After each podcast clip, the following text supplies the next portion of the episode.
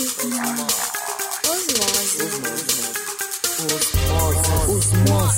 Osmose. Osmose. Osmose. Osmose.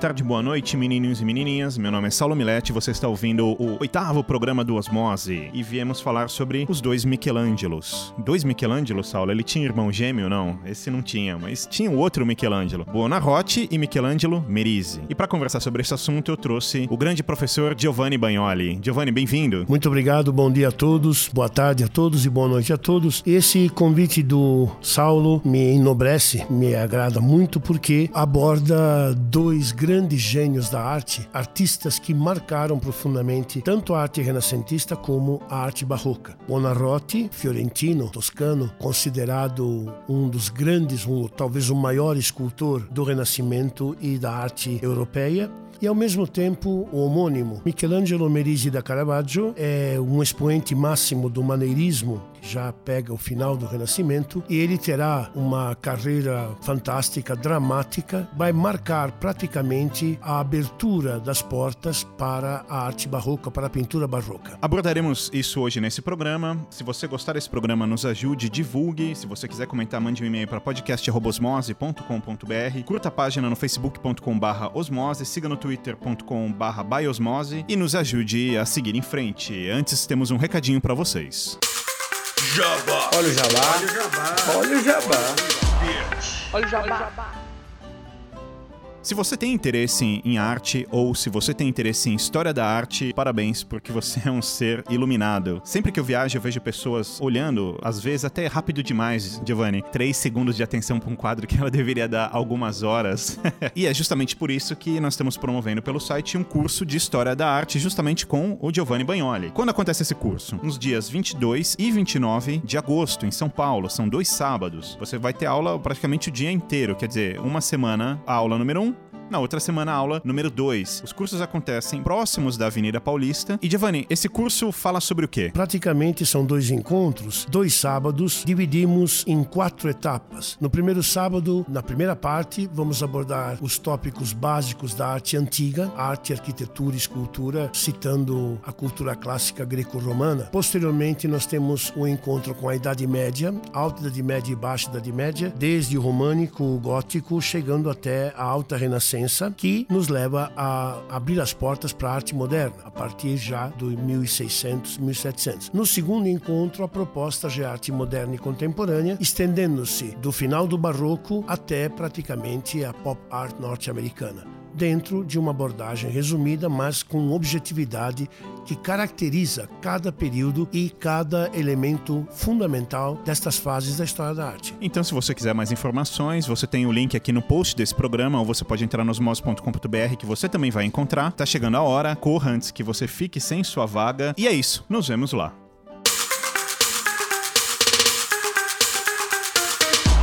Osmose.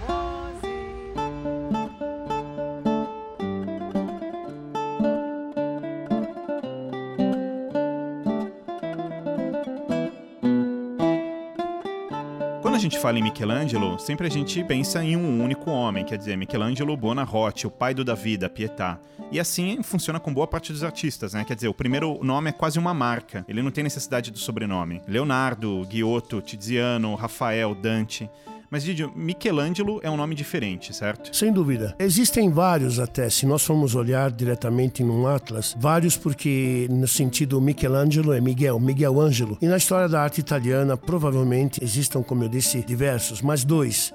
Inegavelmente dois marcam profundamente a história da arte italiana, europeia e eu diria até mundial. O primeiro é o famosíssimo Michelangelo Buonarroti, que é de origem toscana, morou em Firenze, nasceu em Caprese e marcou profundamente, como eu já disse, a escultura primeiro. Ele sempre foi um grande escultor. Marcou a pintura em afresco na Capela Sistina, prova indelével até hoje, e até se destacou na arquitetura porque a pedido do Papa Paulo III ele concebeu o projeto arquitetônico da cúpula da Basílica de São Pedro.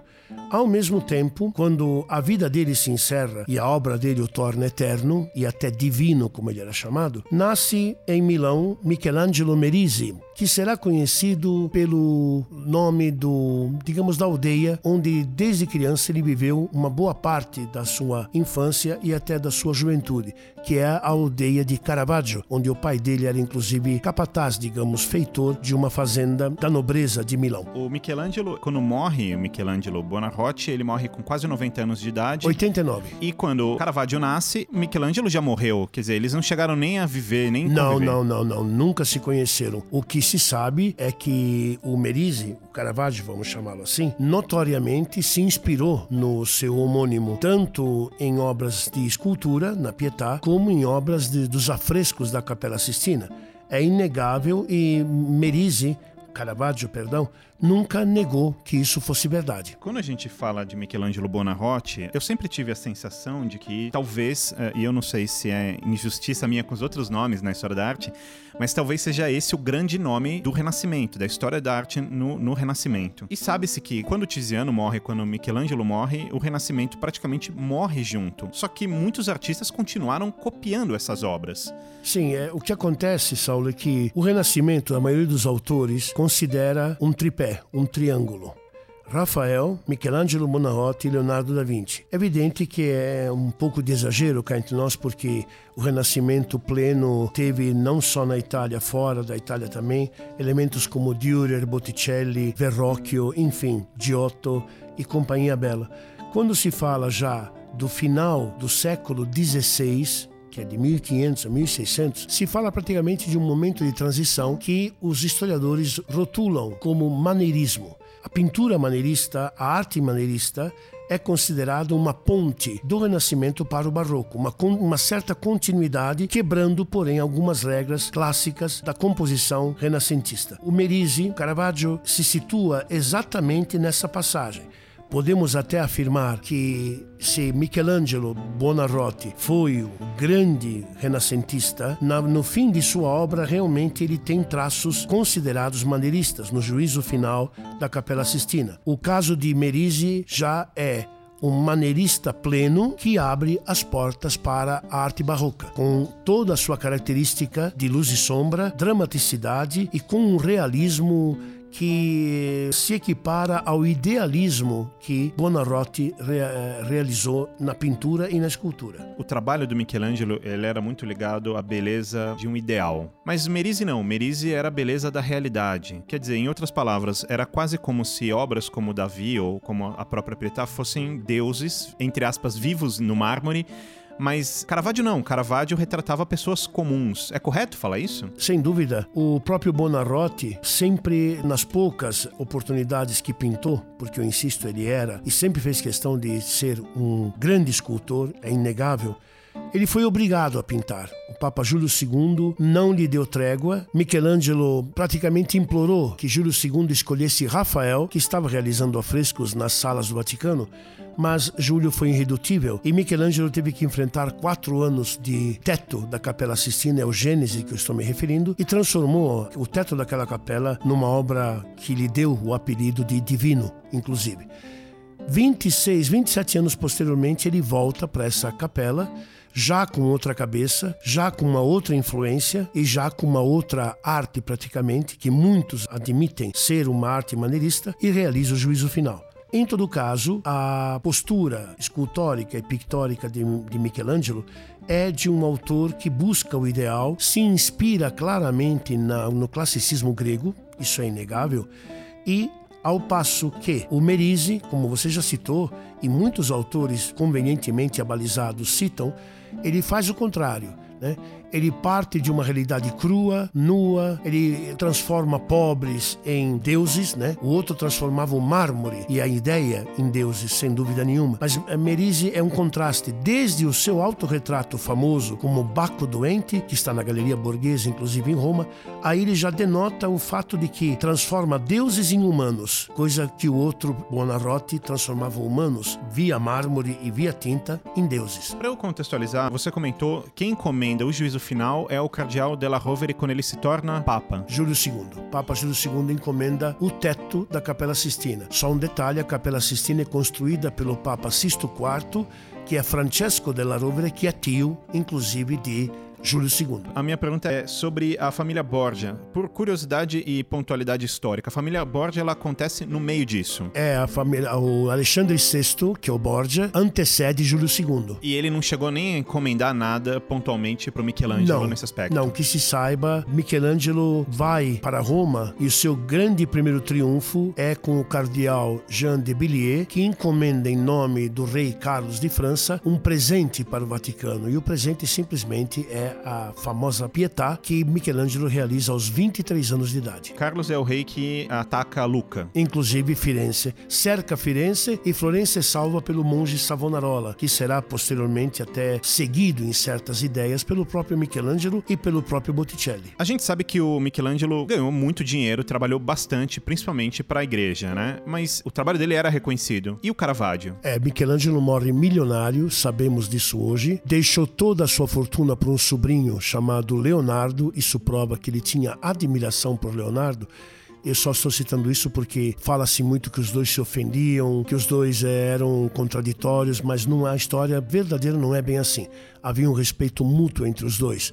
Divergências, talvez, mas não que se ofendessem na rua, como muitos autores acabam com sensacionalismo afirmando. O Merisi vai a Roma, chega a Roma praticamente em 1596, 97, é, realiza todo um aprendizado, quer dizer, ele já havia iniciado, mas um texto famoso de um autor italiano diz que ele buscava fama e fortuna, mas ele encontrou frio e fome. Ele começa como um ajudante no ateliê do Cavaleiro d'Arpino. Ele faz naturezas mortas, algumas frutas, algumas flores e cai nas graças, aí sim, do, através do famoso quadro Jogadores de Cartas, os Trapaceiros, como é conhecido, ele cai nas graças do cardeal Francesco Maria del Monte e a partir daí a sua carreira decola, mas decola de uma maneira fantástica quando ele aceita a encomenda dos episódios da vida de São Mateus para a capela da família Contarelli na igreja de São Luís dos Franceses. A partir daí, ele é muito bem remunerado, bastante, eu diria. O se posso dizer, o azar dele é que ele se envolve, é notório, numa série de problemas que envolvem a pessoa dele, envolvem até a sexualidade dele, como muitos dizem, e o envolvem num crime pelo qual ele será condenado à morte. Daí para frente, uma, uma vida trágica que culmina numa morte precoce aos 39 anos incompletos. Duas perguntas que eu quero te fazer. A primeira é: é sabido que Caravaggio ele era homossexual. Buonarroti não se há provas, mas muitos indícios. Eu queria perguntar se isso de fato é verdade. E outra coisa é em relação a, ao fato do Caravaggio, quando ele realmente começou a, a ganhar dinheiro e conseguir trabalhos. Eu já li alguns historiadores comentando que sempre que isso acontecia, era sabido que a sequência provavelmente seria ele frequentando bordéis ou lugares para encher a cara e que notoriamente ele procurava briga, ele gostava de arrumar confusão. É de fato verdade? É, existem muitas uh, opiniões a respeito, vários autores derramaram rios de tinta sobre esses dois aspectos. Voltando, o Bonarroti é sabido hoje que teve uma vida sexual totalmente incógnita, não se tem nenhuma prova que ele tenha tido relação com o lado feminino ou até o masculino, mas uh, duas pessoas marcam a vida dele, Tommaso Cavalieri e Vittoria Colonna. São duas pessoas às quais ele dedicou poemas belíssimos. Michelangelo era um grande poeta, escrevia muito bem dedicou desenhos e praticamente isso leva a crer que na própria pintura ele revela uma tendência. Realmente, no juízo final isso fica patente. Ele se autopune, ele coloca nas mãos do apóstolo Bartolomeu, que foi esfolado em vida, ele coloca a própria pele. No juízo final isso é visível Nesse gesto, ele se autopune, ele se sente um pecador. Em poucas palavras, ele desejava fazer algo que o seu lado católico cristão o impedia. De fato, repito, não se tem essa tendência explícita, coisa que no Caravaggio é bem diferente. E curiosamente, Caravaggio faz um autorretrato no fim da vida, que é o terceiro tema que ele explora sobre Davi e Golias. E aquela cabeça que Davi, o jovem Davi, segura, é ele.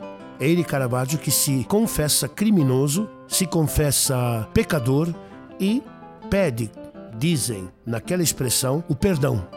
E curiosamente, o cardeal Scipione Borghese conseguirá, com várias entrevistas e interesse, logicamente artístico, e não é à toa que a Galeria Borghese tem um acervo de Caravaggio fantástico, para encurtar, Caravaggio consegue, através desse cardeal, o perdão. A ironia do destino é que quando o perdão realmente é enviado, digamos, a Caravaggio através de uma comitiva, por outros problemas, infelizmente, ele falece dois dias antes. Né? Esse lado briguento de Caravaggio, esse lado perdulário, que é notório, ele ganhou muito bem, mas ao mesmo tempo frequentava bordéis, frequentava tabernas, tinha uma vida desregrada né? e gastou gastou à vontade. Buonarroti não. Buonarroti vivia quase como um mendigo. Não tinha luxo nenhum, não se preocupava com nada, dormia em feno praticamente, né? E tinha uma dieta espartana, coisa que Merise gostava dos prazeres da vida e talvez até, por que não, de certas escapadas no mundo homossexual. Isso é conotado em diversos autores. Eu tive recentemente na Casa Buonarroti, foi uma residência do Michelangelo. Me chamou muito a atenção o quarto dele. Eu fui passando cômodos por cômodos, os cômodos são bem grandes, um pé direito alto. Até que de repente eu cheguei em um cômodo que mais parece um cubículo de 2 por 2 metros, e aí tinha uma placa lá falando o quarto de Michelangelo. Parece a cela de um monge até, né? literalmente. Realmente, literalmente, ele era desprovido de qualquer tendência a luxo. Era uma pessoa que desde pelo jeito que dizem, Desde a infância, quando o pai fez de tudo para ele ser escrivão, até há quem diga que ele apanhava do pai quando demonstrava uma tendência pelo mármore, que era a paixão dele, sempre foi a paixão dele. Esse aspecto de pobreza, né? Para quem deixou uma fortuna, é calculado em dólares, é realmente uma é, isso é calculado por pessoas que entendem do câmbio da época, da moeda de ouro, da moeda de prata.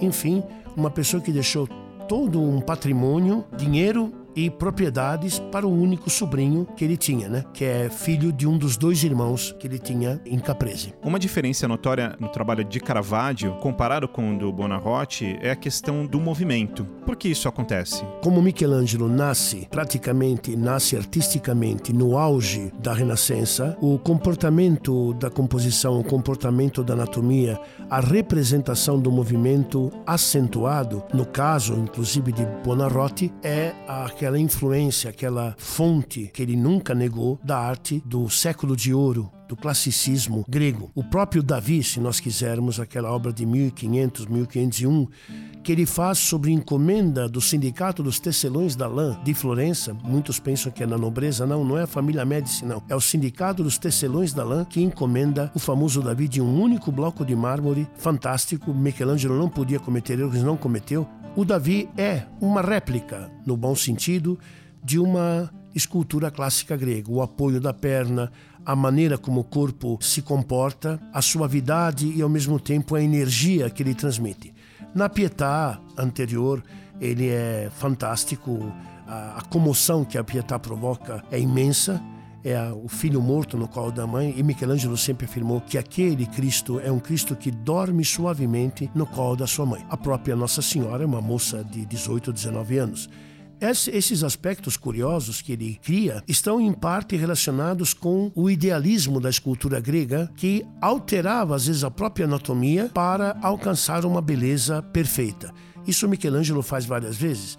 Ele não aumenta as mãos de, do Davi à toa Aquelas mãos são maiores numa homenagem ao sindicato dos tecelões, sério, e aos, a quem trabalha com as mãos, inclusive o próprio Michelangelo. Já o Merisi pega uma fase, desponta numa fase onde é importantíssimo entender o aspecto da contrarreforma católica. O comportamento da anatomia ganha outra dimensão ganha uma censura e ganha uma composição onde a dramaticidade, o claro escuro, as tonalidades e, acima de tudo, a espiritualidade é altamente exacerbada, tanto é que antes de entregar obras, a igreja queria saber como foram realizadas, o que elas apresentavam. Eu falo da igreja católica, porque a protestante não aceita as imagens, né? Tudo aquilo devia reforçar uma mensagem espiritual ou seja, aquela obra, aquela pintura devia convencer o crente, digamos o, o cristão, que o lado correto era o do catolicismo e não o do protestantismo. Isso influencia muito na postura, na elaboração do trabalho. Se bem que há uma grande movimentação em vários trabalhos do Caravaggio, porque sendo ele considerado o pai do barroco, ele abre as portas para uma dinâmica diferente na elaboração do tema. E justamente esse tema é explorado, repito, em função da proposta é, lançada no Concílio de Trento, a partir de 1545-1550, onde a Igreja Católica percebe a gravidade da postura protestante e passa, para evitar um desastre maior, uma perda maior, passa a contra-atacar, aí usamos o nome de contra-reforma católica, e a arte, indubitavelmente, está a serviço desse contra-ataque maravilhoso, maravilhoso quer dizer, como arte, realmente o barroco nasce no Concílio de Trento. Se nós usarmos tetos como exemplo, quer dizer, pinturas em teto, se a gente olhar para o Renascimento e se a gente olhar para o Barroco, o que, que a gente pode tirar disso? Na obra do Michelangelo Buonarroti, a mais famosa, o teto da Capela Sistina, realizado durante quatro anos de intenso trabalho e sozinho, falam muito de ajudantes, mas está desmascarado esse aspecto. Ele trabalhou, Michelangelo, tanto no mármore como na, na tinta, era perfeccionista.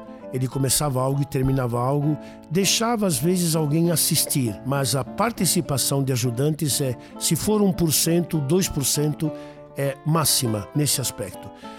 E ele realizou no teto da Sistina, praticamente no Gênesis, se nós olharmos bem, uma aula. Ele mostrou a criação do homem, ele mostrou a criação da mulher, o pecado original, a criação do sol, da lua, colocou no rosto de Deus praticamente o Papa Júlio II, fez uma homenagem à família Della Rovere clara, usando até os emblemas da própria família, o brasão da própria família, e ao lado dessa aula, dessas é, fotografias praticamente, ele colocou os ancestrais, colocou toda a linhagem né, de Davi, linhagem de Jesus, e fundamentalmente isso tem uma função, uma função meramente didática, glorifica, claro, o Gênesis, repito, glorifica a musculatura humana porque é um festival de anatomia fantástico, até em certo senso exagerado, porém, nesse ponto, há uma grande diferença com os tetos do barroco.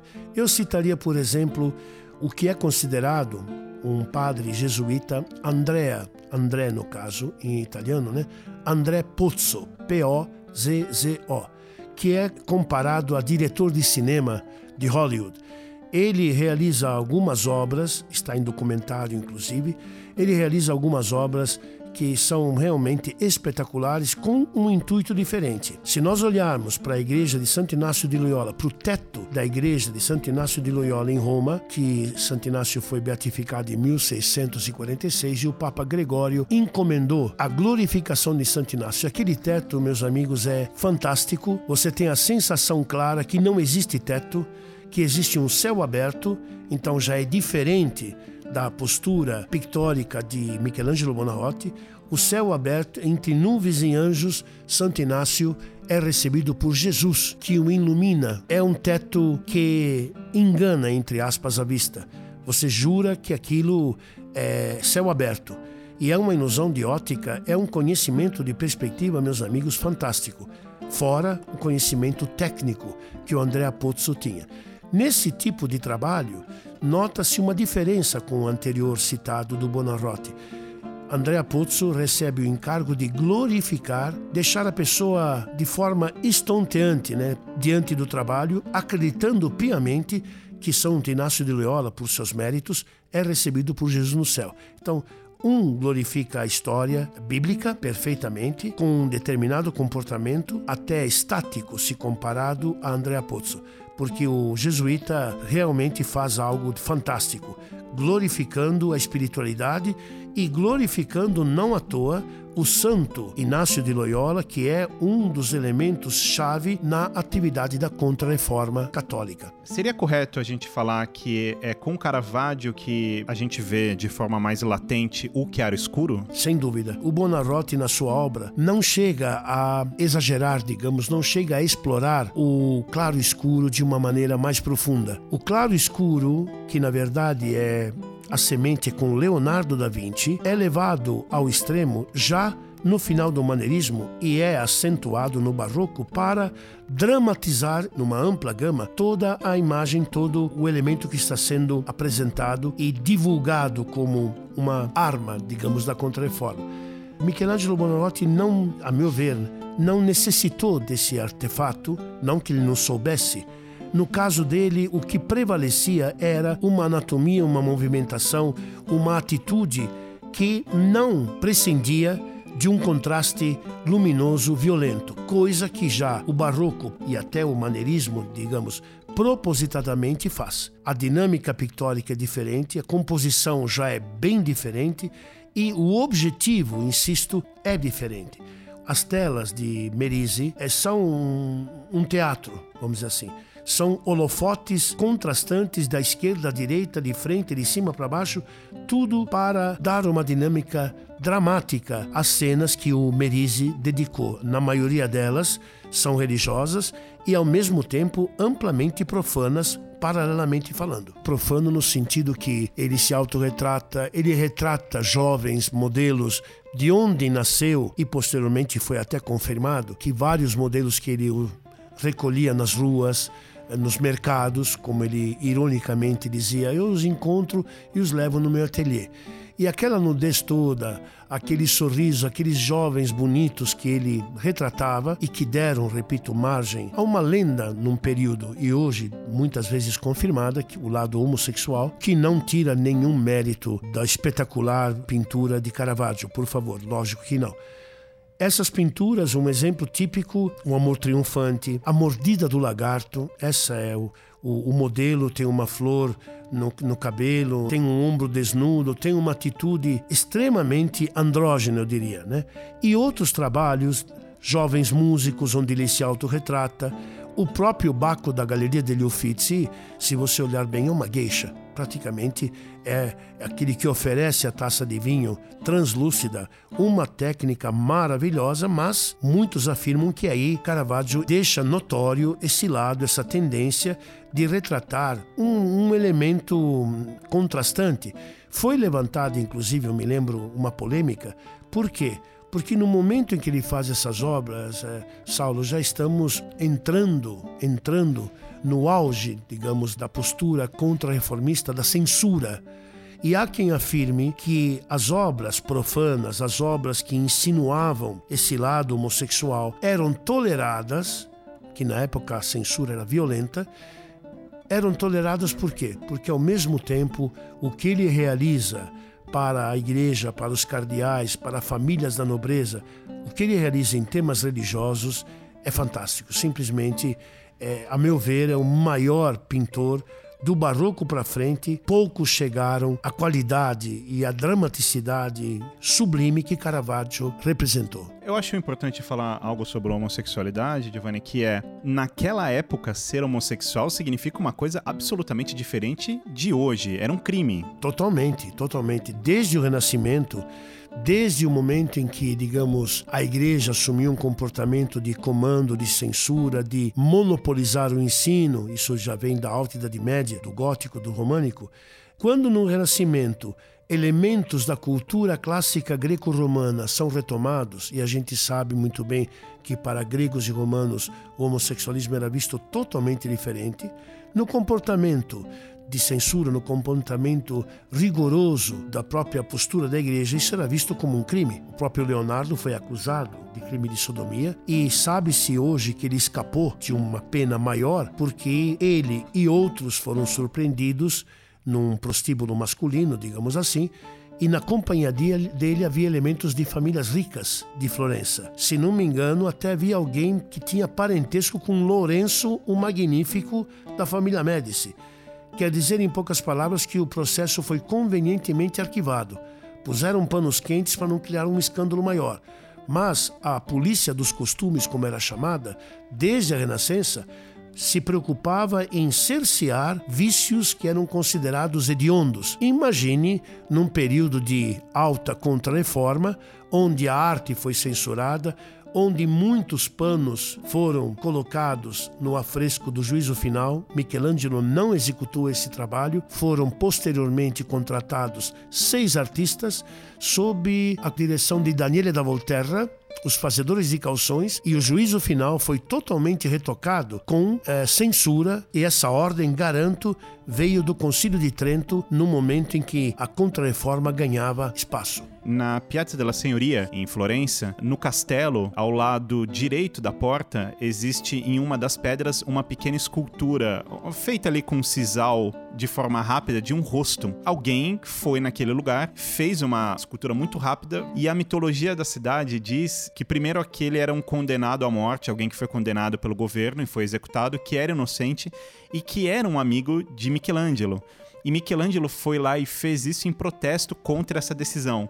E por que, que eles afirmam que Michelangelo fez isso?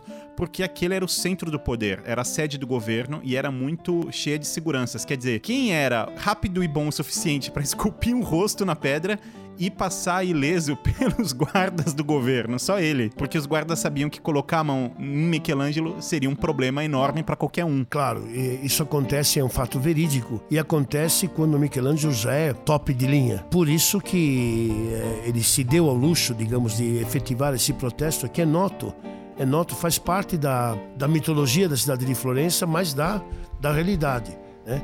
Até me lembrei agora desse detalhe, e só ele só não entrou bem porque era ele. Né? Como outros autores, né? o próprio Paulo Cagliari, no, na famosa Santa Ceia, que acabou virando Ceia na Casa de Levi, quando esse pessoal era enquadrado, eles tinham a seu favor a arte, a fama, naturalmente, e o protecionismo de famílias famosas cardeais famosos, que era aquela, bom, deixa de lado, eu pago a multa. Com Caravaggio, por exemplo, aconteceu isso. O que o cardeal Francesco Maria del Monte gastou de telefonemas, entre aspas, para as delegacias para soltá-lo, não se discute. Ora porque ele ofendia, ora porque ele brigava. É, tanto é que o, o, Del Monte conseguiu até um bônus para que Caravaggio pudesse andar com espada na cintura, coisa que muitos poucos míseros mortais poderiam. E o Caravaggio abusava. E o cardeal sempre só não pôde livrá-lo no dia que aconteceu o célebre duelo muito contestado por alguns autores é, na famosa Via della Scrofa, que ao pé da letra seria Rua da Porca, onde numa quadra de tênis uma quadra de tamborel, ele se encontra com Ranuccio Tommasoni e ali muitos davam a vida de Caravaggio liquidada naquele momento, porque o Tommasoni, além de ser um cafetão de grande fama, era um espadachim conhecido. Mas num lance de sorte, Caravaggio, meio que sem querer, atingiu Ranuccio num ponto mortal na, na região do fígado e esse ferimento Ranucci é levado com vida em casa, mas falece de hemorragia. No dia seguinte, Caravaggio é condenado à morte. E nesse momento, o cardeal del Monte não pode fazer nada. O que é curioso é que ele foge para Nápoles, vai para a ilha de Malta, vai para Sicília. E é sabido que os seus mecenas, os seus protetores, sabiam de onde ele estava, lhe forneciam dinheiro indiretamente e proteção. Só não conseguiram salvá-lo do episódio final porque foi uma ironia do destino. Mas mesmo na fuga, ele foi mantido, ele, ele sobreviveu com a ajuda de vários grandes, inclusive o Del Monte, nobres de Milão, que o mantiveram, é, que deram, lhe deram um apoio no exílio, só não puderam evitar uma, doen uma febre que ele contrai e que o leva à morte de forma estúpida, sozinho, abandonado num hospital monástico, Pois bem, só para comentar, dois dias após o falecimento, o perdão chega e ele podia ter voltado para Roma, mas não voltou mais. Caravaggio foi um grande influenciador de posteriores artistas como Rembrandt, Velázquez, Rubens. Perfeitamente. É, é sabido, pelo menos de várias fontes, que esse, esse tripé do barroco, Rubens, Rembrandt e Velázquez, chegaram a, a, estudar a obra de Caravaggio, viajaram para a Itália, tiveram conhecimento da obra de Caravaggio.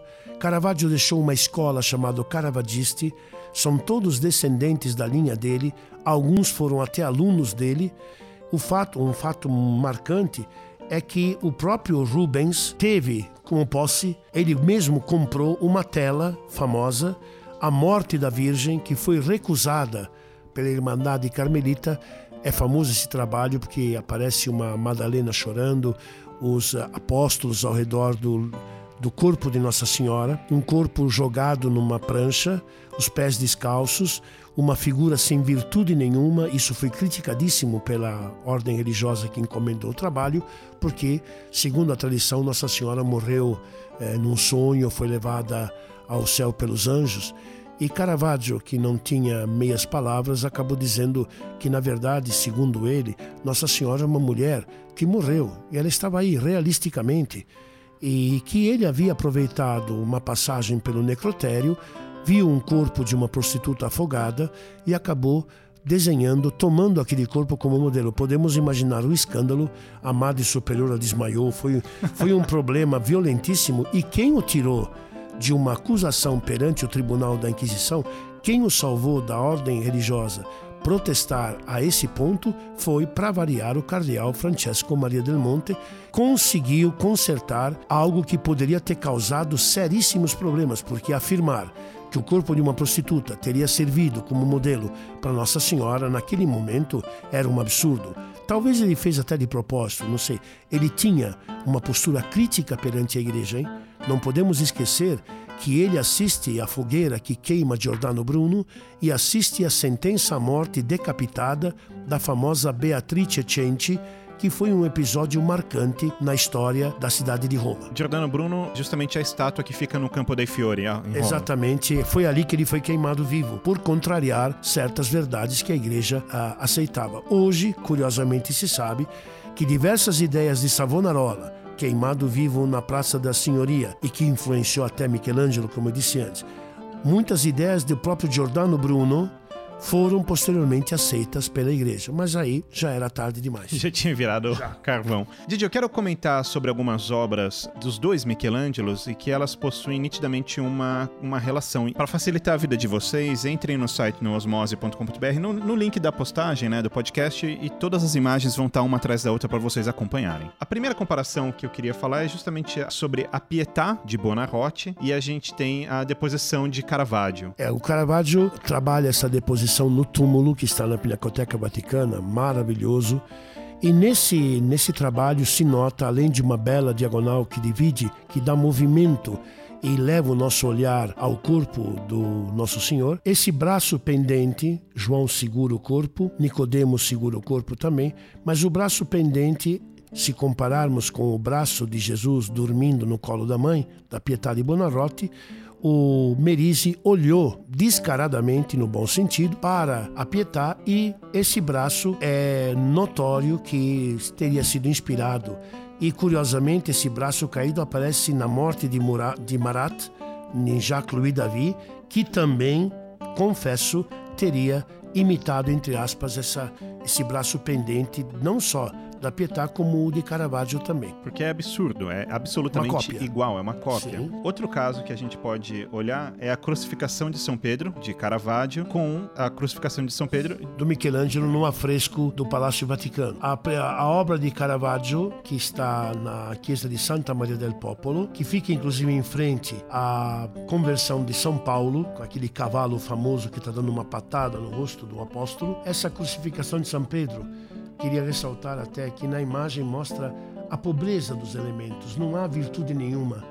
São pessoas que têm uma, uma roupa simples, estão erguendo a cruz, São Pedro ainda olha para o lado, e ao mesmo tempo o caso do Merisi, ou, perdão, desculpe, o caso do Buonarroti, no afresco, a mesma cruz é erguida da mesma maneira, num outro clima. Mas a semelhança do gesto, Caravaggio, no mínimo, observou o afresco do homônimo Buonarroti. É interessante também reparar na pintura de Caravaggio pela diferença do chiaro escuro já Exato. presente aqui. Exato. Comparando as duas, a luminosidade que contempla o trabalho de Buonarroti na sua totalidade, você vê que a dramaticidade no caso do, do Caravaggio é explícita. Né? A luz que ilumina o corpo contrasta propositadamente para chamar a atenção com o escuro, com a noite, digamos, que preenche o fundo do trabalho. Outro trabalho que a gente pode reparar é o seguinte: na parede do juízo final de Michelangelo Buonarroti, você tem Bartolomeu nessa imagem que quem nos ouve deve estar vendo no, através do computador. Ali nós temos um detalhe da Capela Sistina do juízo final, como o apóstolo Bartolomeu foi martirizado, esfolado vivo, é essa pele que ele segura que o Michelangelo se autorretrata e se confessa pecador. É aquele praticamente, praticamente que diz: Eu tenho que tirar essa pele, eu tenho que me esfolar desse vício que eu, que eu curto, mas eu não realizo. É aquele que queria fazer algo, mas se autopodava. né? E aqui Bartolomeu segura a pele do próprio Michelangelo do- retratado. Exatamente, porque Michelangelo se esfola como Bartolomeu foi esfolado, por motivos diferentes, evidentemente. Né? Ao lado, nós estamos vendo o Amor Triunfante, e é curioso, já que você faz essa comparação, é, esse garoto jovem é di, Mi- di Caravaggio. O apelido dele é Francesco Bonelli, só que ele é conhecido como Cecco Checco, é apelido, é Francisquinho, Chico. Por que Chico de Caravaggio? Esse eu tenho até parte escrita. É comprovado que era um garotinho de prazeres do próprio. Servia de modelo e de, né, de prazeres sexuais do Caravaggio. Nas duas há uma semelhança nesse aspecto de anatomia, de postura e até de um é alegre, o outro não. O outro fala, eu sou um pecador e, e se entrega. Mas a similaridade anatômica é absolutamente igual.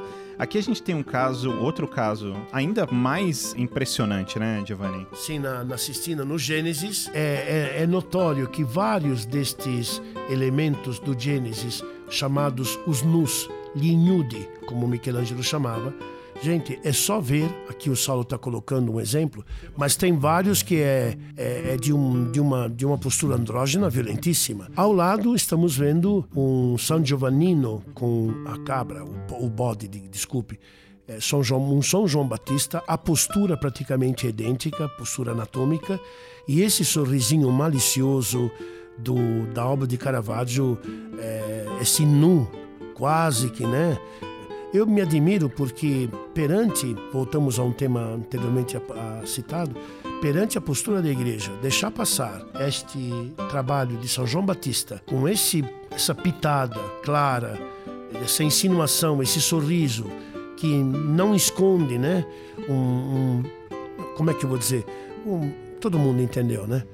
É, passou batido por quê? Porque quando o Caravaggio fez, ele tinha a costa muito quente com vários cardeais romanos. Senão a coisa podia complicar. E aí a gente chega no último exemplo, Giovanni, e esse daqui pra mim é o mais assustador de todos, porque é a parte principal, a parte mais importante da Capela Sistina, que é justamente o toque, né? O toque da mão de Deus fazendo o momento da criação, não? Dando É. vida. Assim, eu diria que é o, o ponto básico da- das aulas que ele dá na Sistina.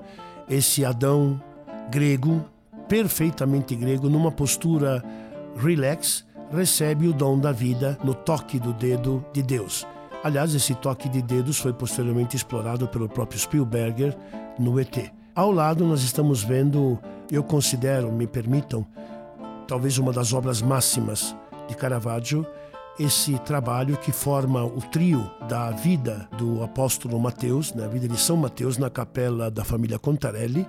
Temos, olhando a capela ao lado esquerdo, a vocação de São Mateus. Insisto, foi essa essa proposta, foi esse trabalho, essa comissão que o, o tornou célebre, passou a ser disputado pela nobreza do clero e pela nobreza leiga de Roma nós estamos vendo Jesus entrando numa taberna. É, de fato, não há clima suntuoso, não há nuvens, não há anjos, não há nada. Não precisa.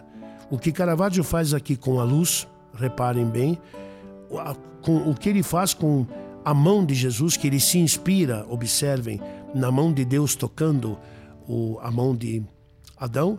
Aqui nesse ambiente esquálido, pobre, temos São Mateus dizendo: Sou eu, é a mim que você procura. E, curiosamente, a figura de Jesus não está num primeiro plano, coisa que no, no Renascimento seria imperdoável. Né?